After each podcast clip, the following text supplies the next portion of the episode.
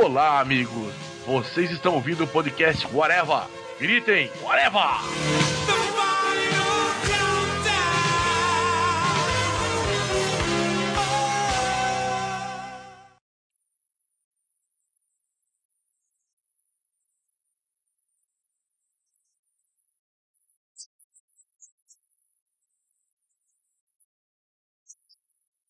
Podcast Areva começando, minha gente, e hoje vamos falar sobre filmes que falam sobre música, ou sobre bandas, ou sobre cantores, enfim, filmes musicais que não são necessariamente musicais, como a gente conhece. Quem fala é Marcelo Soares, e para falar sobre isso comigo aqui está o senhor Modeste. Come on, baby, let my fire. Senhor Fernando Fonseca. O cinema me mostrou que o Zezé de Camargo, na verdade, é o Perereca.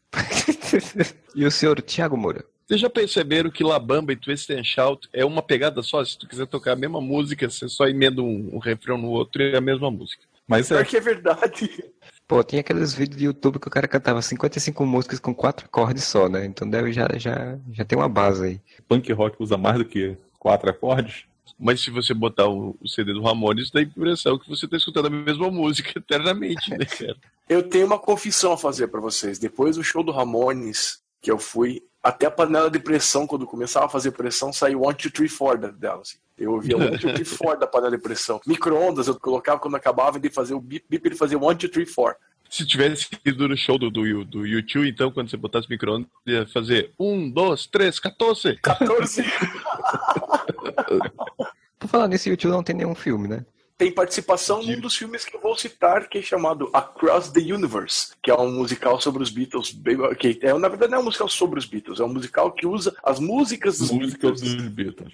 Que é muito bacana. Trilha sonora dos filmes da Tommy Ryder.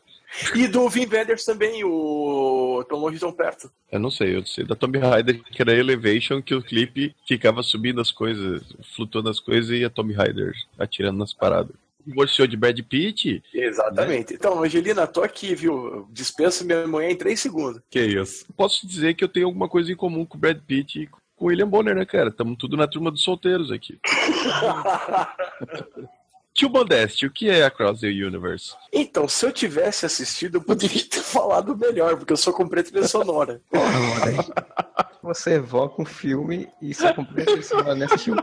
É que falaram do YouTube, perguntaram se o Bono, se o YouTube não tinha feito nenhum filme, e eu falei que tinha esse aí, que eu comprei trilha sonora. Não, mas aí ele cantou ou ele participou do filme? Canta, ele canta. O filme é uma história de amor numa escola, né? Um high school musical da vida. Modeste, quando você summonar a entidade, você tem que falar alguma coisa para ela. Ela vai. Sei lá, fica com a cara de bunda, assim. Sim. Fica, fica igual aquele gêniozinho do desenho. Hum, o que está acontecendo? É, o Shazam, né? Ramos.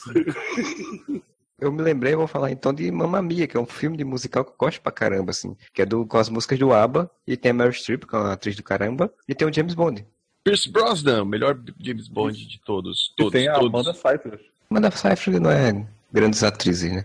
Sabe como o Michael Cera tá pro Jesse Eisenberg? Isso. Pra mim, essa Amanda Seyfried tá pra Emma Stone. Isso, verdade. Ela já tentou fazer filme sério com a Susan Sarandon, acho, se não me engano. Ela era uma amante, já fez uma Mamma Mia lá com a outra, já fez filme de, de Branca de Neve, negócio assim. Chapeuzinho vermelho. Isso, Chapeuzinho vermelho, e já, ela fica É rodando verdade. pelos gêneros. Mas em Mamma Mia, assim, tipo, ela tá até passável, assim, mas como o filme, a Meryl Streep é do caramba, né? Ela interpreta muito bem as músicas do ABBA. E- A Mary Streep é a Mary Streep. Ponto. Próximo filme do Batman, Mary Streep vai ser o Batman. Eu vou achar foda. Cara, a Mary Streep já virou um substantivo adjetivado, né? Você não precisa colocar mais nada, né? Só fala Mary Streep, você já sabe do que tá falando. Exatamente. Eu falar três vezes Meryl Streep, você é indicado ao Oscar.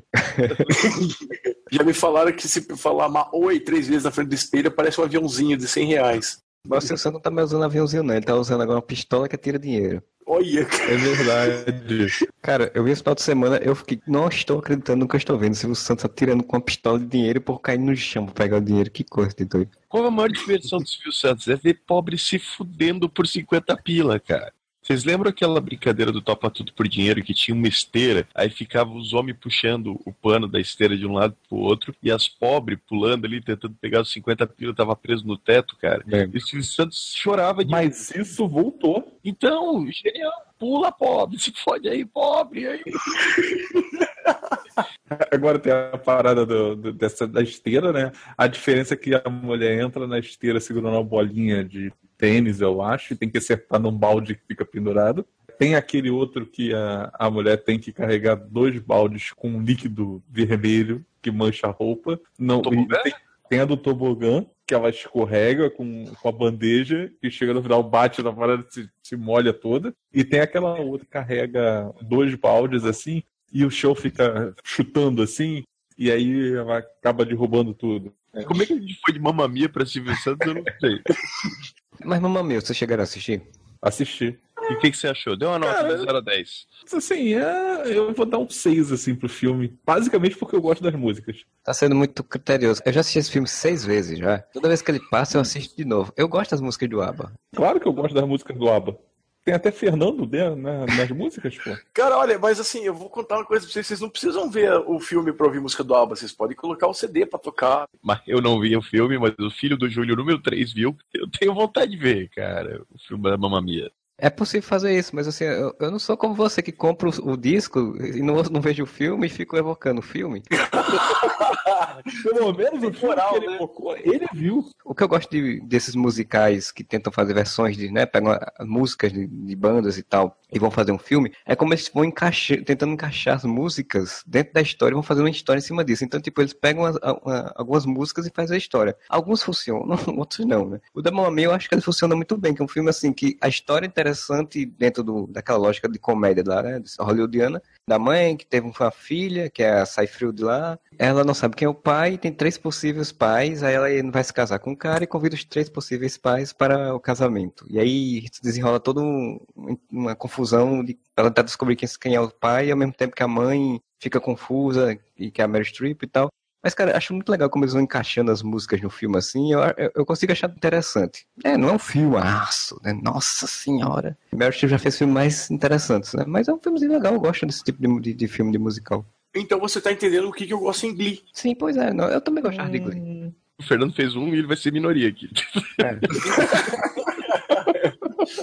vou te falar que eu acho que eu nunca vi Glee inteiro. Eu só vi aquela propaganda do Don't Stop Believing passando toda hora, né? Mas, cara, quem, é que viu quem é que viu Glee inteiro, né? Porque Glee teve umas sete temporadas na vida aí. Não, eu, eu nunca vi um episódio inteiro. quem viu? Eu! Ai, o humor é foda, cara. Tem, tem aquela música do Fernando no Mamma Mia? Cara, se eu não me engano, não tem Fernando. Eu não lembro se tem Fernando. Pois é, é ah. é muito triste, tá vendo? Por isso que eu dou seis. Porra. Se tivesse colocado Fernando. Esses povos gravam a voz deles, né? É, eles realmente gravam as músicas. A Meryl Streep é tão foda que ela é a única que realmente é boa. Porque esse Brosman, cara, é muito ruim. Mas é a voz dele mesmo. São, são as vozes dele, assim. Em geral, são as vozes dele, né? Supostamente são as vozes deles. A da Meryl Streep é a voz dela. Só que eles fazem aquele programa de melhoramento de voz, né? Tem gente que lança CD fazendo isso? Tem muita gente Tem que lança CD fazendo isso. O pop americano se baseia nisso atualmente. Cara, se você tira o autotune da Lady Gaga, ela morre, cara. Não, cara, tu não viu ela cantando com o Tony Bennett ano passado no, no Grammy? Cara, eu achei ela altas vozes, cara, ela cantando com o Tony Bennett. Eu, eu assistindo aquilo, cara, por que que essa filha da puta, quando vai lançar as músicas dela, é tudo. Meu Deus. Ela é a voz do adulto do Charles Brown, né? Olha só como esses papos de bêbado dão volta, cara. Você me lembrou de um filme, filme, muito legal. Crossroads da Britney Spears. Não, não, você me lembrou de um filme muito bom com uma cantora maravilhosa. Mudança de Hábito 2, que tem a Lauren Hill cantando pra caralho. Ela cara, é e ela canta demais no filme, cara. Eu pensei que você ia falar que era uma cantora muito boa, que era o Goldberg, né? Também! Porra, a mulher fez altos musicais, cara. Você sabe outra cantora que eu não sabia, que achava que era só comediante, ela é uma cantora boa e tem altos discos gravados? Fafi Siqueira, velho. A Fafi Siqueira? Sim, ela tem disco dela, cara. Mas é imitando Roberto Carlos? Cantando, ela era cantora antes de ser atriz, cara. Ela começou a ser atriz por causa de um convite que ela recebeu, assim. Claro que ela era cantora. Tu não assistia a escolinha do professor Raimundo, que ela era Gardene Alves? Bem no comecinho, mas tudo bem, tá, tá. Mas era só pra falar da Lauren Hill, que canta pra caralho, e esse filme é muito legal, Mudança de Hábito 2. Eu gosto mais do 2 do que o primeiro, até. Ah, mas é justo, porque a Fati Siqueira é tipo a Beth Midler brasileira. A Beth Midler também canta. Rose com a Bad Midler, que é basicamente a história do Janis Joplin. Esse tu assistiu? Eu não sei se a Rose é baseada. Eu, eu sei que a história dela é muito parecida com a história do Janis Joplin, aquela cantora que cantava pra caralho. que Falavam que era a branca de alma negra que cantava pra caralho, blues e tal. E aí se envolve com drogas e morre. Modeste, realmente a Rosa é baseada na história da Janis Joplin. Não é a Janis Joplin, mas assim, ela interpreta uma cantora que é basicamente a Janis Joplin. É um filme de 79. Pô, mas assim, se for falar em filme musical, um musicado, então falar de um clássico. Vamos falar de Irmãos Cara de Pau. Pô, também. Everybody needs somebody. Porra, e os Irmãos Cara de Pau cheio de participações especiais. Não é os, os irmãos Cara de Pau que tem uma história que eles tinham um, um orçamento, estouraram o orçamento, ou o contrário, não sei, não sei exatamente. Estouraram o orçamento só na perseguição de carros. Só naquele monte de carro destruído do, do filme. Que eles gravaram. O Dan Aykroyd e o John Belushi, eles faziam juntos o Saturday Night Live e eles começaram a tocar juntos no bar do Dan Aykroyd, se eu não me engano. E aí eles fizeram a banda antes, eles já tinham, eles faziam o Blue Brothers, eles tocavam, e aí virou um quadro do Saturday Night Live. Então, a partir daí que acabou fazendo sucesso, ficou popular. E aí, quando você tem um quadro popular no programa mais popular da TV americana, é fácil você estourar o orçamento e conseguir mais dinheiro para continuar a produção, né? Isso é relativo, porque os filmes do Saturday Night Live normalmente são feitos com um orçamento de duas mariolas e um queijadinha, né? É, mas assim, mas, mas nessa época, até que os nomes do Saturday Night Live também eram nomes de peso, né? Não, porque tem os filmes tipo aquele, os estragos de sábado à noite. É, não, Nossa. Esse é ruim, esse é bem ruim. Então, é, é feito com orçamento de capítulo de novela da Record. E não tô falando dos Dez Mandamentos, Nossa, tô falando de Mutantes Caminho do Coração. Eu lembro desde criança, quando eu assistia, a quantidade de participações especiais cantando são demais, né? Eu não assisti os Irmãos Cara de Pau, eu estou fazendo papel da orelha aqui. Fale sobre o filme, o que que se trata? os Como Irmãos Cara de Pau? São irmãos no, no filme, Modéstia? Eu acho que são, né? Mas não é Irmãos Cara de Pau? No, São, no são.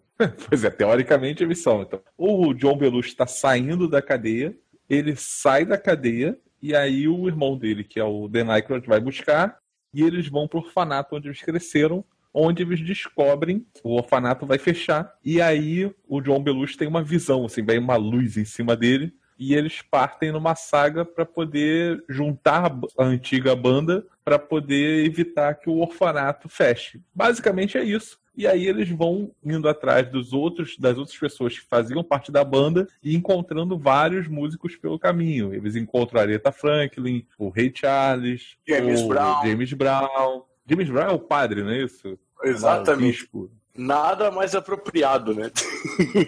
E aí são várias cenas musicais. O filme é basicamente não musical. E aquele padrão, assim, tipo, tem uma missão pra cumprir e tem a perseguição de carros. Eles des- destruíram todo o orçamento. E aí é aquela coisa, mas é que com aquele humor ácido do Saturday Night Live, tem um monte de sacada bacana, assim. Mas assim, você falando de filme musical com missões a cumprir, eu lembrei de um que tá no meu top 10 de todos os filmes, não só dos filmes musicais. Porque eu sou um retardado, esse filme não é tão bom assim. Mas eu gosto muito. São quatro garotos fazendo de tudo pra ir ao show do Kiss. O nome do filme é Detroit Rock City, que é foda pra caralho. Rapaz que já foi citado aqui no podcast atrás, o Eduardo Furlong, né, que caiu no mundo das drogas, mas o filme é muito bom mesmo. É, eu vi esse filme só uma vez e eu lembro que eu gostei. Aquele clima de missão e coisas que dão errado. E no final das contas vai dar tudo certo, né? Basicamente isso. conseguem ir no show do Kiss e eles conseguem conhecer o Kiss.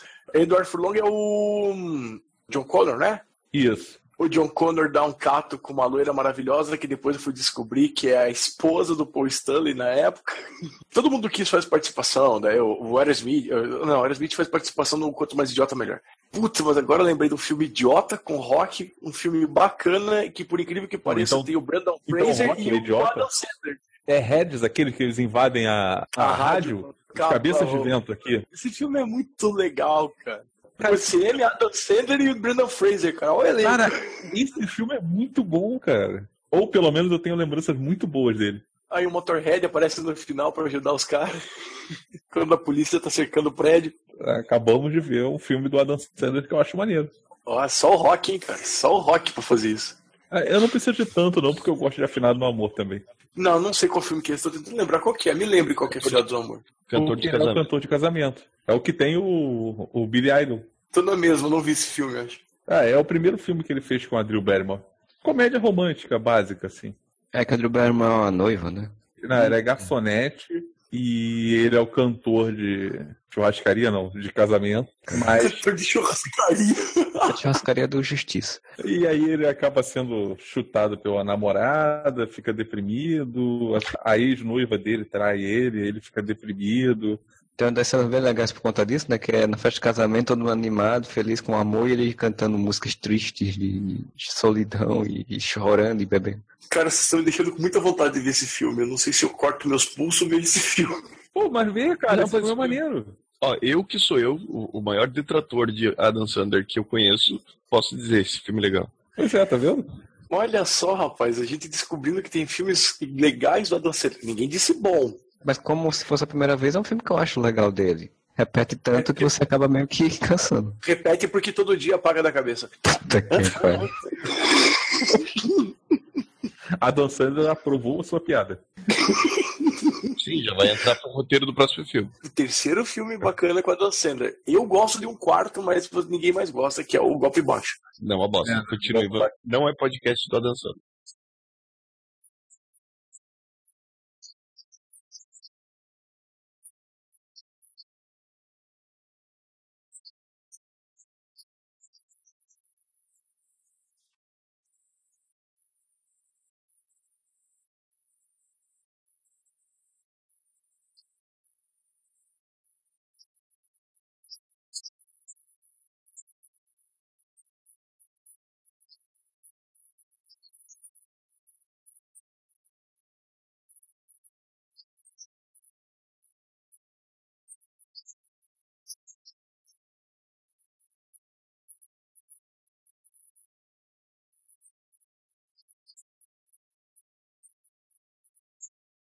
Um filme que eu gosto muito, que é o Quase Famosos. Que eu gosto muito, não, é um dos filmes da minha vida, Quase Famosos. Porque você é quase famoso? Talvez sobre um garoto que quer ser jornalista, dá um jeito de começar a acompanhar uma, uma banda de rock, uma banda de rock fictícia, que eu esqueci o nome da banda agora, Stillwater. Steel Dragon, eu acho. Uma coisa assim. E ele começa a acompanhar essa banda numa turnê. E ele fica amigo de uma das roadies da banda, né? Uma das, das groups, na verdade, da banda, que é a filha da Goldie que eu esqueci o nome dela agora. A gente entrega a idade quando a gente não consegue lembrar o nome da filha da Goldie Hawn, mas lembra o nome da Goldie Hawn? É, a Kate Hudson, não é? Kate Isso. Hudson, exatamente.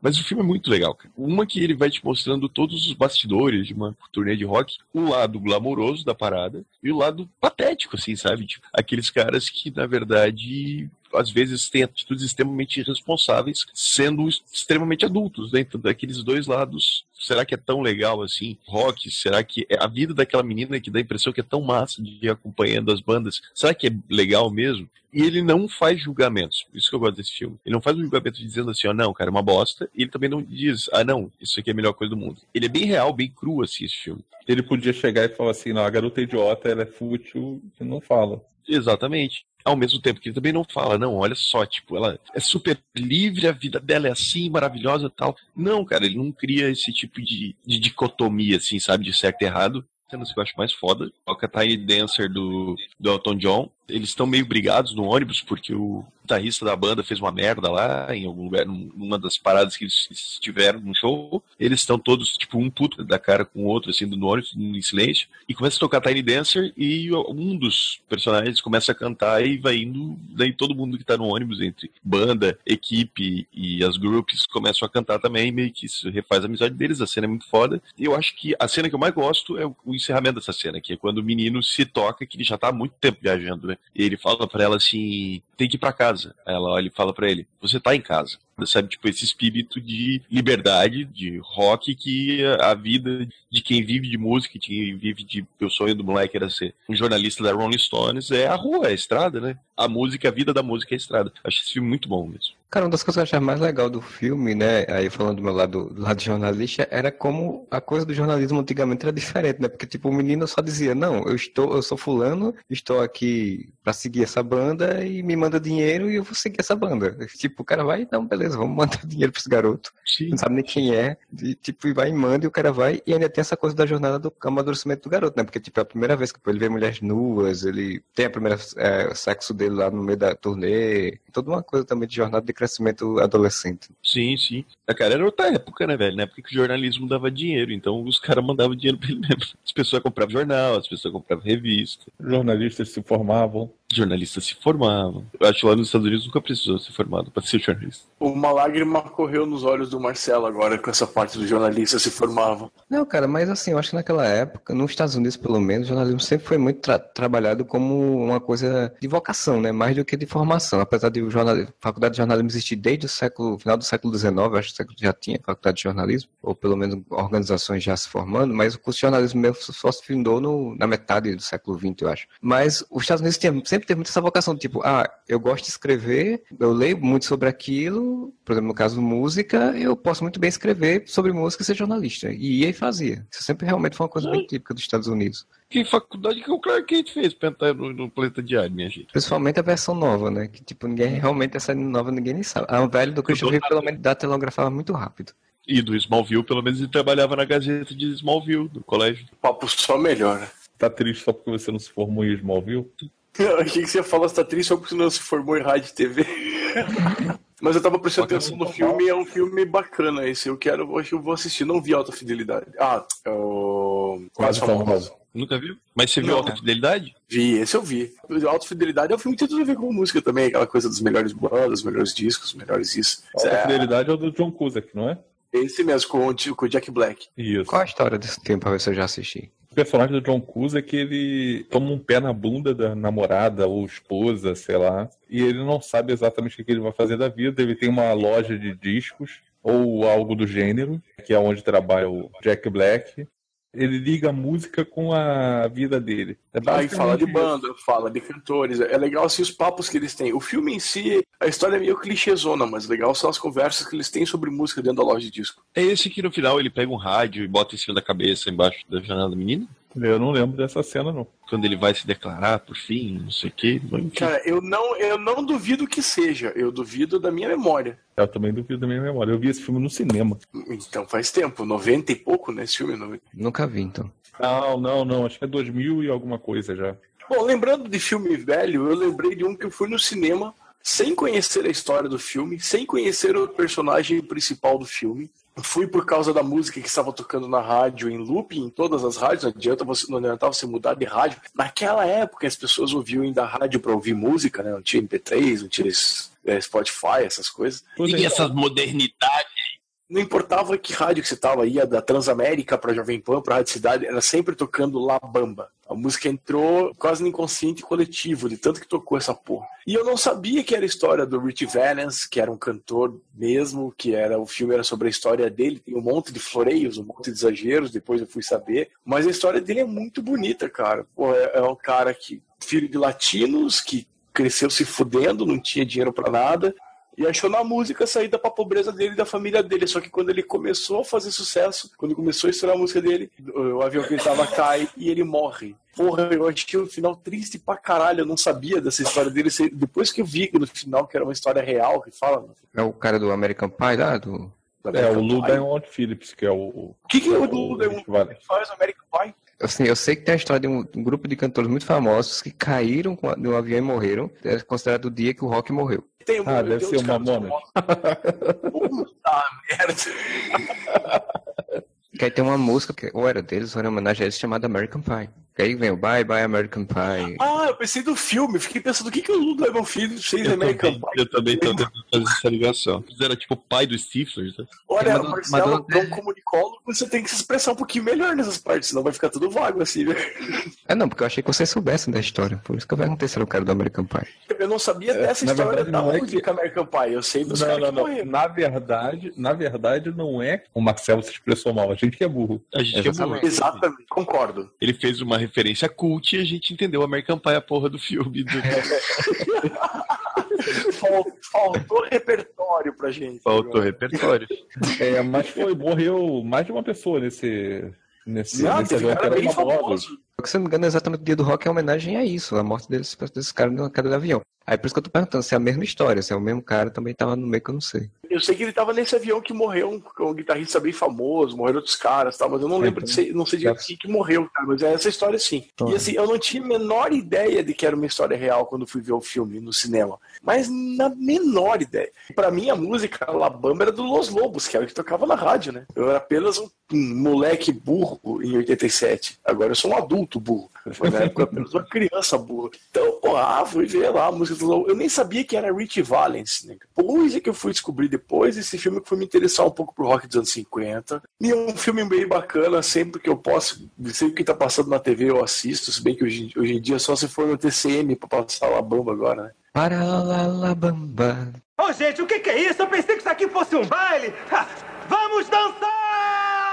Falou de, de referência culta, falou de, de rock, não sei o que. Me lembrou um filme que eu ouvi, eu pirei, achei um filme fantástico. Inclusive, um, porque tem um dos atores ganhou um prêmio, se não me engano, um- não sei se foi qual foi o prêmio, acho que foi o Oscar, não, não lembro se foi o Oscar, que foi a Kate Blanchett, que é o I'm Not There, né? O Não Estou Lá, que é um filme sobre o Bob Dylan, né? Só que, tipo, não sei se vocês já chegaram a assistir, mas eu acho mais legal é porque o filme não é uma biografia normal do Bob Dylan, né? Eles pegam fases dele e personagens de músicas e pegaram atores, cada um fazer um ponto disso, né? A gente tem a Kate Blanchett fazendo a fase mais rock and roll dele, Christian Bale fazendo a fase meio folk, pastor, assim, meio... Red Ledger também no filme lá, né? Que também... As atuações são muito boas, mas a da Kate Blanchett é fantástica. Eu lembro do Oscar que ela concorreu por esse filme, que todo mundo falou bem, mas eu não cheguei a assistir o filme. Eu também não vi o filme, não. Cara, esse filme é, é fantástico. Eu tenho até aqui o DVD dele original aqui. eu- faz muito tempo que eu não vi, eu tentei rever. Mas a, a parte da Kate Blanchett, cara, ela mereceu. Eu acho que ela ganhou um Globo de Ouro. Eu acho que ela ganhou um prêmio, assim, não foi o Oscar, mas ganhou algum prêmio por, por esse filme. Porque é muito boa. Porque, assim, você não vê a Kate Blanchett, você vê o Bob Dylan. É o Bob Dylan ali, encarnado na versão rock dele, por ela, assim. É muito bom, muito, muito legal mesmo. Ah, cara, fora que, que a premissa é genial, né, cara? Você fazer uma biografia que não é uma biografia utilizando as músicas das diferentes fases pra cada fase um ator diferente, cara. A Kate Blanchett não tá interpretando um personagem chamado Bob Dylan, ela tá interpretando alguma coisa referente à música do Bob Dylan, que é o Bob Dylan, mas não é chamado de Bob Dylan.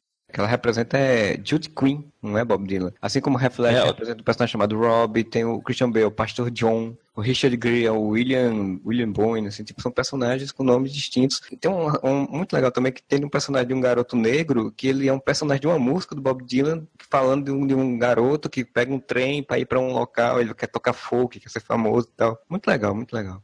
Essas inventividades do cinema é uma coisa rara de se ver. Rara de se ver, não, é você vê, né? Mas Você não vê no circuito comercial, né? Exatamente, você não vê no circuito comercial, porque biografia de músico, cara, tem muito, né, velho? E é muito chato, Muito, geralmente. toda hora tem. No Brasil mesmo teve uma febre, né? Foram Renato Russo, Cazuza, Tim Maia, Tim um Maia. do outro. E não tô, não tô desmerecendo a qualidade nenhum, não, tá? Quero deixar isso claro. Não tô desmerecendo nenhuma qualidade desses filmes.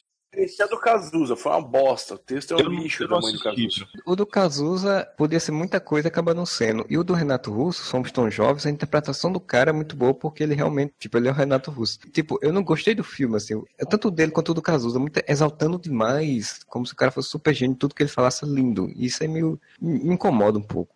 Já que entramos na Seara Maia, o livro é muito legal do Nelson Mota. O filme, é, o livro é muito, muito legal. Porque a história do Tim Maia é muito boa. O filme dá pra entender por que, ele ameniza em umas coisas e dá um, um punch em outras, assim. Até pro filme ser mais comercial, até pro filme ter mais como ser vendido. Todo mundo desce o pau, mas eu quero registrar que eu gostei da minissérie do Tim Maia, mas o filme também é muito bom.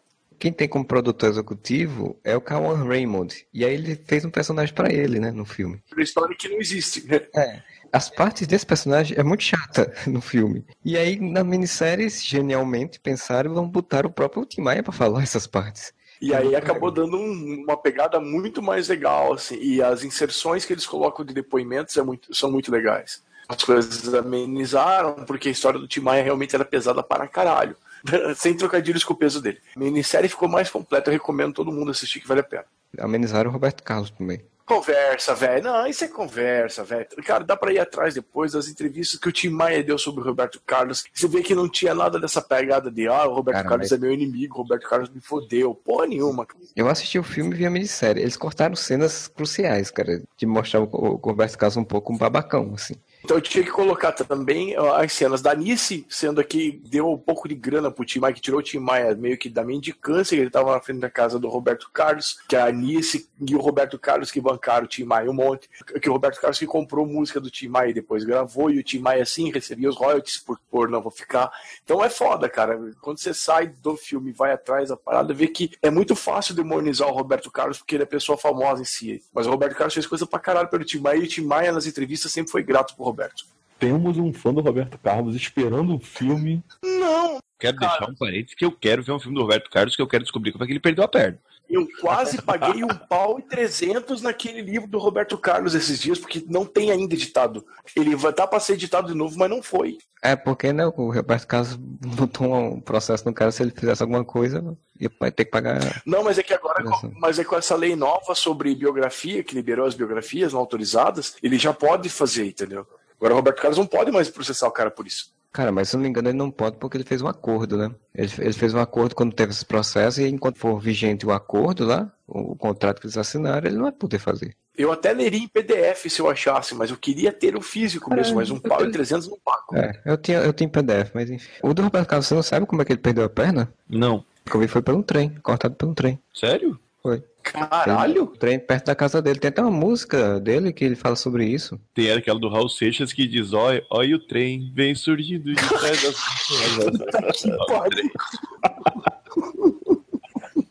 É o Divan que ele fala sobre esse acidente. Mas olha só, essas cidades do, do interior são sinistras, cara. Da cidade passa a porcaria do trem, cara. É perigoso pra cacete. A minha cidade tem trem. Quer dizer, passa um trem. Eu já fui em várias cidades do Espírito Santo e eu via, tipo, o trem passava no meio da cidade e, diferente da, daqui do Rio, você não tinha nada assim protegendo, sabe? Passava Cara. no meio da cidade mesmo. Tem lugar aqui no Nordeste, no Norte, em que o pessoal faz feira no meio da, da linha do trem. Quando o trem vem, o pessoal tira tudo, Isso. o trem passa e Eu já vi de novo. Não dá pra fazer do lado dali? É, também não entendo porquê, mas. Deve ser marketing, né? Onde que fica a emoção, né? Quer comprar o- os seus legumes como? Com ou sem emoção? O Roberto Carlos ainda não tem um filme biografia, mas ele tem Roberto Carlos em Ritmo de Aventura. Roberto Carlos e o Diamante Cor-de-Rosa. É, exato, um monte de filme aí. que- Roberto Carlos a 100 km por hora. Não é 300? Que, é que eu vi A 100 em km baixa rotatividade. a 100 por hora ele tá de Uno, né? 100 km por hora só na cidade. Cara, ele é 100 por hora, ele é o Fiat 147 dele, né? No gás. Agora eu vou ficar imaginando o Roberto Carlos andando de 147 cantando a música. Que, por sinal, não sei se vocês já assistiram, mas esse filme do Roberto Carlos em Ritmo de Aventura é muito doido. É muito louco. O computador que dá a resposta lá, você não vai ganhar dele, ele é o Roberto Carlos. Eu acho tão errado o filme se chamar Roberto Carlos e daí, tipo, não dá a menor importância pro Erasmo e pra Vanusa, sabe? Tipo, Pra Vanderlei. Vanderleia. E ela canta o hino no filme. Caraca, vocês já pararam pra pensar uma coisa? Era tipo Roberto Carlos e o Diamante Cor-de-Rosa, certo? Então era o nome do, do protagonista mais alguma coisa. E daí ele tinha dois amigos, certo? Um rapaz e uma menina. Cara, isso aí é Harry Potter das antigas, velho. Meu Deus! do céu, Alguém corta a cocaína do Moura, por favor. cara. Puta! Harry Potter foi. A ideia foi tirada de Roberto Carlos. A J.K. Rowling pegou Roberto Carlos, Erasmo e Vanderlei e colocou na Terra-média. Exatamente, misturou Roberto Carlos com Tolkien e saiu o Harry Potter. Nossa senhora! Aí eu vou fazer um comentário altamente escroto. E aí se baseou na perna de pau dele pra fazer a varinha. Exatamente. Nossa! Tá ficando bom o bagulho, tá quase parecendo um, um- um stand-up do Léo Lins. Você já foi no stand-up do Léo Lins? Não, mas pretendo. Nossa, que silêncio, foi uma censura? Um minuto eu de silêncio pela morte do humor. Porra, semana que vem eu vou ver o Proibidão da Praça, gente. Cara, eu tava assistindo uns vídeos do TV Pirata hoje e tem o TV Pirata zoando a Praça é Nossa lá em 1988. Quer dizer, lá em 1988, o TV Pirata já tava zoando que o humor da Praça é Nossa era um humor velho, tá ligado? Tipo, Há 30 anos atrás. Mas é, cara.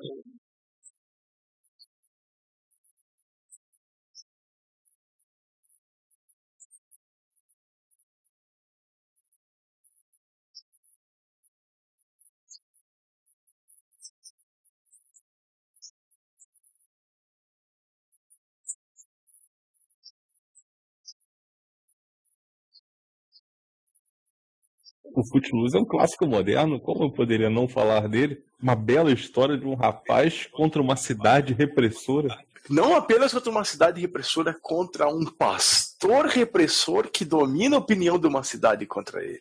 Ele é quase um youtuber contra o Marcos Feliciano. Pô, já pensou como é que é o nome daquele youtuber lá, João Pedro, que foi fazer debate com o Feliciano? O Felipe Neto. Olha, quase a história do Felipe Neto com o Marcos Feliciano, essa história, cara.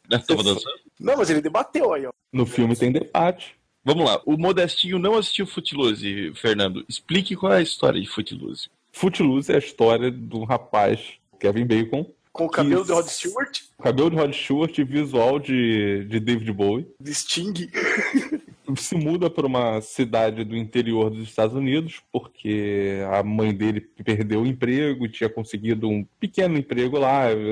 Eu não lembro se o pai era falecido ou só separado, mas de qualquer maneira era só ele e a mãe. E aí ele chega na cidade lá, todo pimpão, para poder ir pro colégio, né? Aquele colégio bem malhação mesmo. E aí, todos aqueles alunos lá com 30 anos quase, né? Descobrem que aquela cidade tem uma repressão religiosa por trás que impede que se escute música, que se dance, É. que se faça qualquer uma dessas atividades. E aí, obviamente, ele vai lutar contra isso. Pelo direito dos jovens serem jovens. E ele descobre que o pastor dessa cidade, o reverendo Lovejoy da cidade, que eu não lembro o nome do reverendo, ele é contra porque o filho dele organizava bailinhas e festinhas e o filho dele faleceu num trágico acidente que era um racha de trator. Não, não é racha de trator, não. Ele morreu no acidente de carro mesmo. Racha de trator eles fazem, mas ele morre num acidente de carro.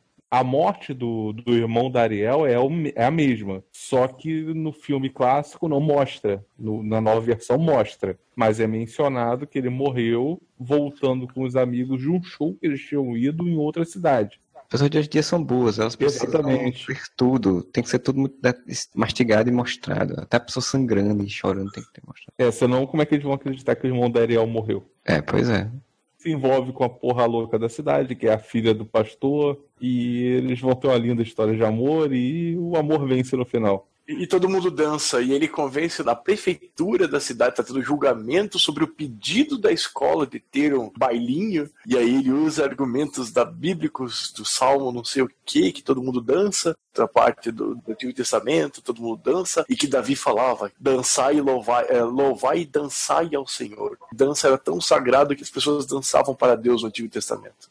E aí o pastor não tem o do que falar e aceita que seja feita numa cidade do lado. Aí eles fazem tipo um prompt, aquelas festinhas de escola. O Kevin Bacon, toda sua graça e malemolência, ensinam um mongol gigante a dançar, que o cara era durão pra cacete. É quase um Karate Kid da dança. É verdade. Ele era tão ruim dançando que até as primas do Kevin Bacon, que tinham, sei lá, oito anos, zoavam o cara. Parecia um tijolo querendo dançar. Mas é isso que fez o Kevin Bacon ser o cara mais influente do século, o cara que influenciou Peter Creel, o cara que influenciou tantos outros nomes aí do- dos filmes de hoje em dia.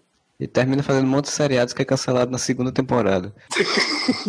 Mas o nome Kevin Bacon será repetido por toda a galáxia. E deu trabalho pros X-Men. Sebastian Shaw moderno.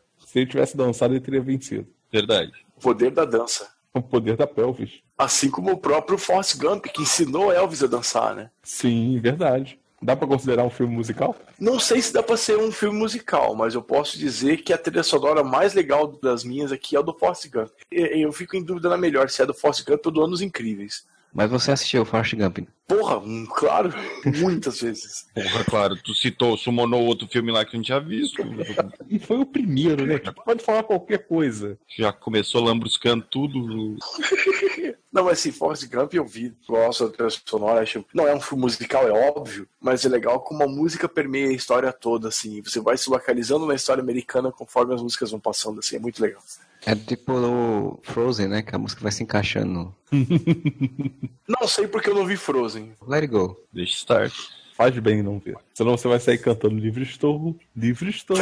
Olha, se já zoam por eu gostar de Lady Gaga, se eu canto essa música, minha, minha moral, que já não é quase nada, ela se encerra. E o Modeste tem potencial pra gostar do filme, porque Sim, quem faz o, o boneco de, da neve é o Fábio, é o Porchat, né? Puta, eu não vejo nem o Não. talk show do Fábio Porchat. Mas se fosse o Gentile que ele ia gostar. Ah, Se fosse o. Gentili, aí ele veria. Se fosse o Rafinha Bastos, eu tinha ido no cinema. Não, o Gentili vai sair o filme dele. Quando sair o filme dele, o Modesto vai estar lá na, na porta. Eu já fui no cinema ver o filme do Gentili. Vai sair o filme que ele escreveu. Vi aquele No Mato Sem Cachorro, eu acho. Que é Sim, com o Bruno um- Galhaço e a, e a Leandra Leal. Meu Deus, como é que as pessoas se permitem fazer essas coisas? Leandro Leal, a mulher fez o Lobo Atrás da Porta, fez um monte de filme massa, fazendo as Precisa empreguetes. pagar conta. É uma coisa que você recebe todo mês. Ô, gente, o que, que é isso? Eu pensei que isso aqui fosse um baile.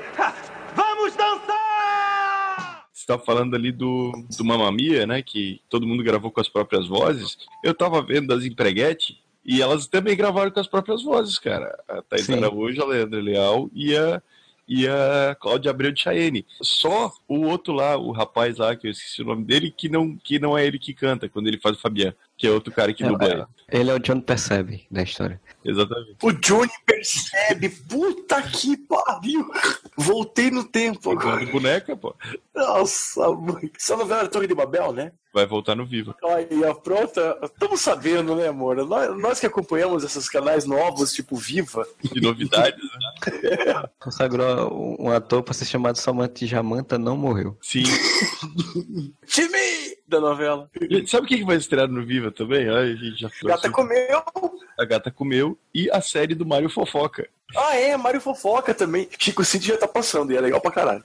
Vocês estavam falando aí de Footloose, pra mim nunca me pegou muito. Eu já até falei em algum outro podcast. Eu sempre fui, me pegou mais o Dirty Dancing, Odeio esse filme. ritmo quente. Puta, Dirty Dancing é chato, cara. Pior que Dirty Dancing, só lambada o ritmo, que, o ritmo proibido. Não, do- o dobre sua língua. Dobre sua língua que eu ia falar. Se é pra falar de Dirty Dancing, de ritmo quente, então fala em lambada do ritmo proibido, que é muito melhor. Não, não é, velho. Não é, velho. Tem o Robin, velho. É um clássico, cara. Então tá, qual festa de casamento você vai que toca uma música do filme do Lambada Ritmo Proibido? Nenhuma, porque eu não moro em 1991. Mas até é. hoje se toca aquela música do Dirty Time of Dancing. My Life também não. Ninguém, ninguém mais. Até a versão do Black Eyed Peas tá velha, cara, dessa música.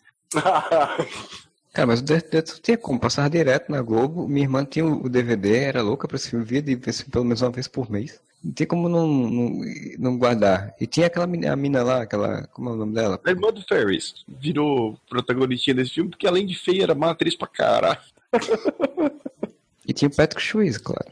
Um dos dois únicos filmes relevantes da carreira de Patrick Swayze. Três. Porra, como é que você fala isso, Moura? Vamos lá, Caçadores de Emoção, Matador de Aluguel, Matador de Aluguel. Nunca vi Matador de Aluguel. Matador de aluguel é maneiro. Embora, na boa, ele não podia ser um leão de chácara nem ferrando, né? É, tem isso, né? O que sai da minha cartola, do- do- da minha manga agora, aquele as de espadas pra fazer o Royal Street Flash na cara do Moura. Para o Wong Fu, obrigado por tudo, Júlio Neumar. Que é um filme musical, que é melhor que Dirty Dancing. Porra! E é muito massa esse filme, porra. Eu- Ele só não é melhor que Priscila nesse aspecto. Priscila, outro filme que é um musical Não, praticamente. você você acabou de me deixar confuso, porque eu confundo esses filmes. Pra mim era um só. Nossa!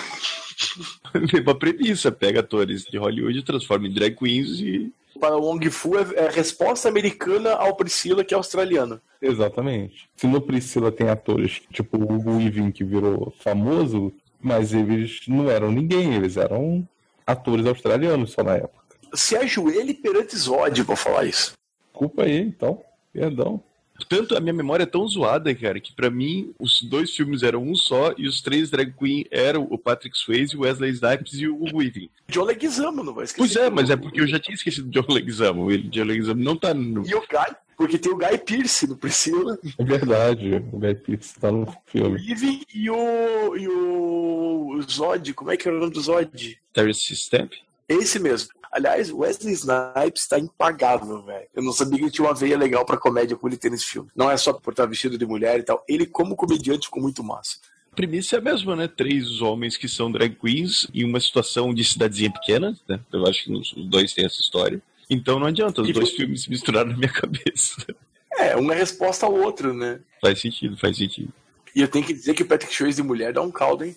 Eu sabia que ia vir um comentário desse Modeste eventualmente. Ele quase veio no Wesley Snipes, né? Você sentiu. Sim, sim. apenas um adendo. Não sei se vocês lembram que na época do lançamento desse filme, o Patrick Swayze veio no Brasil. Foi no Jô Soares, deu uma entrevista maravilhosa. Foi muito legal a entrevista do Patrick Swayze no Jô 11 e meia. Não lembro, não lembro mesmo. Mas deve Eu não lembro. Foi muito legal.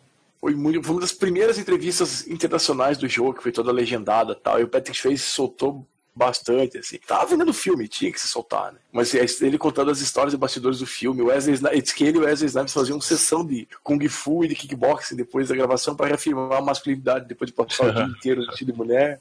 O Jô Soares 11 Meia era um dos programas de maior credibilidade e qualidade do SBT né, nos anos 90. Quem eles chamam Patrick Swayze. Aí, enquanto isso, o Gugu, que sempre foi aquele lixo, chamou quem pra ir pro palco? Pra começar, o primeiro lugar que o Van Damme veio no Brasil foi no Jô Soares 11 e meia. Inclusive, ele ensina o, Van Damme, o Jô Soares a receber um chute. Como que um dublê recebe um chute? Mas, mas não ensinou a dançar. Aprendeu a dançar com a Gretchen. Por um minuto eu achei que ele que o Jô Soares tinha eh, ensinado o Van Damme a receber um Exu, né? Nossa. Depois ele foi no Gugu com a Gretchen e recebeu um Exu Petinha. Olha, olha ele. Olha lá, olha lá. O Van Damme devia fazer um musical, velho. Devia. Puta. Pô, ele é bailarino de formação, né? Ele devia aproveitar que agora ele tá fazendo tudo autorreferencial, né? É, é- é filme, é série. Ele devia fazer um musical da vida dele. Finalmente tem uma chance de vocês fazerem, de verem minha, a minha cabeça da tela azul do Windows, né?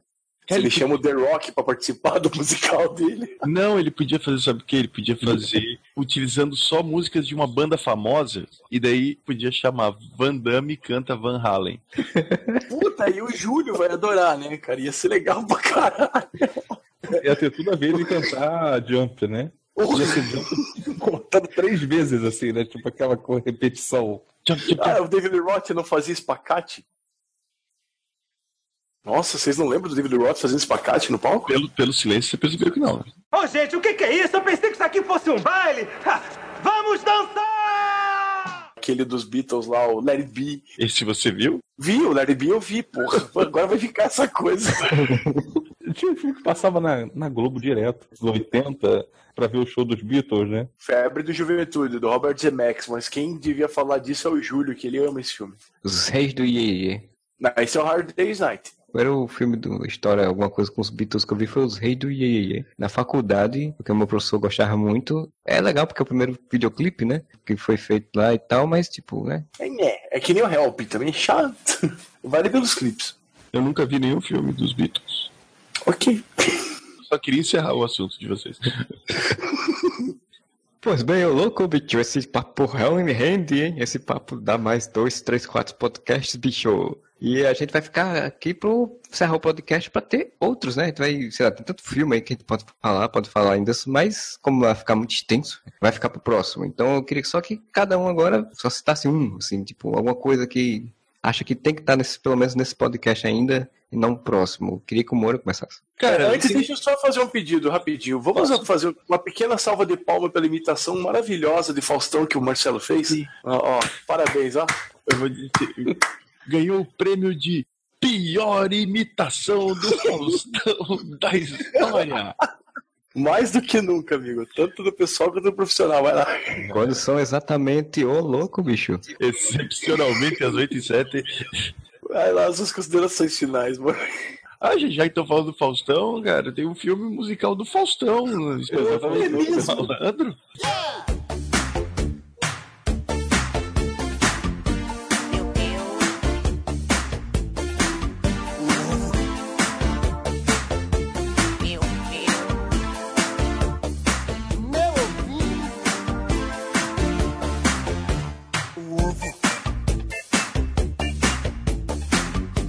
próximo podcast sobre músicas e filmes do Areva, eu pretendo falar sobre o filme que encerrou uma promissora carreira de Val Kilmer. O homem que se afundou no Jim Morrison e nunca mais saiu dele. Ele virou Batman depois.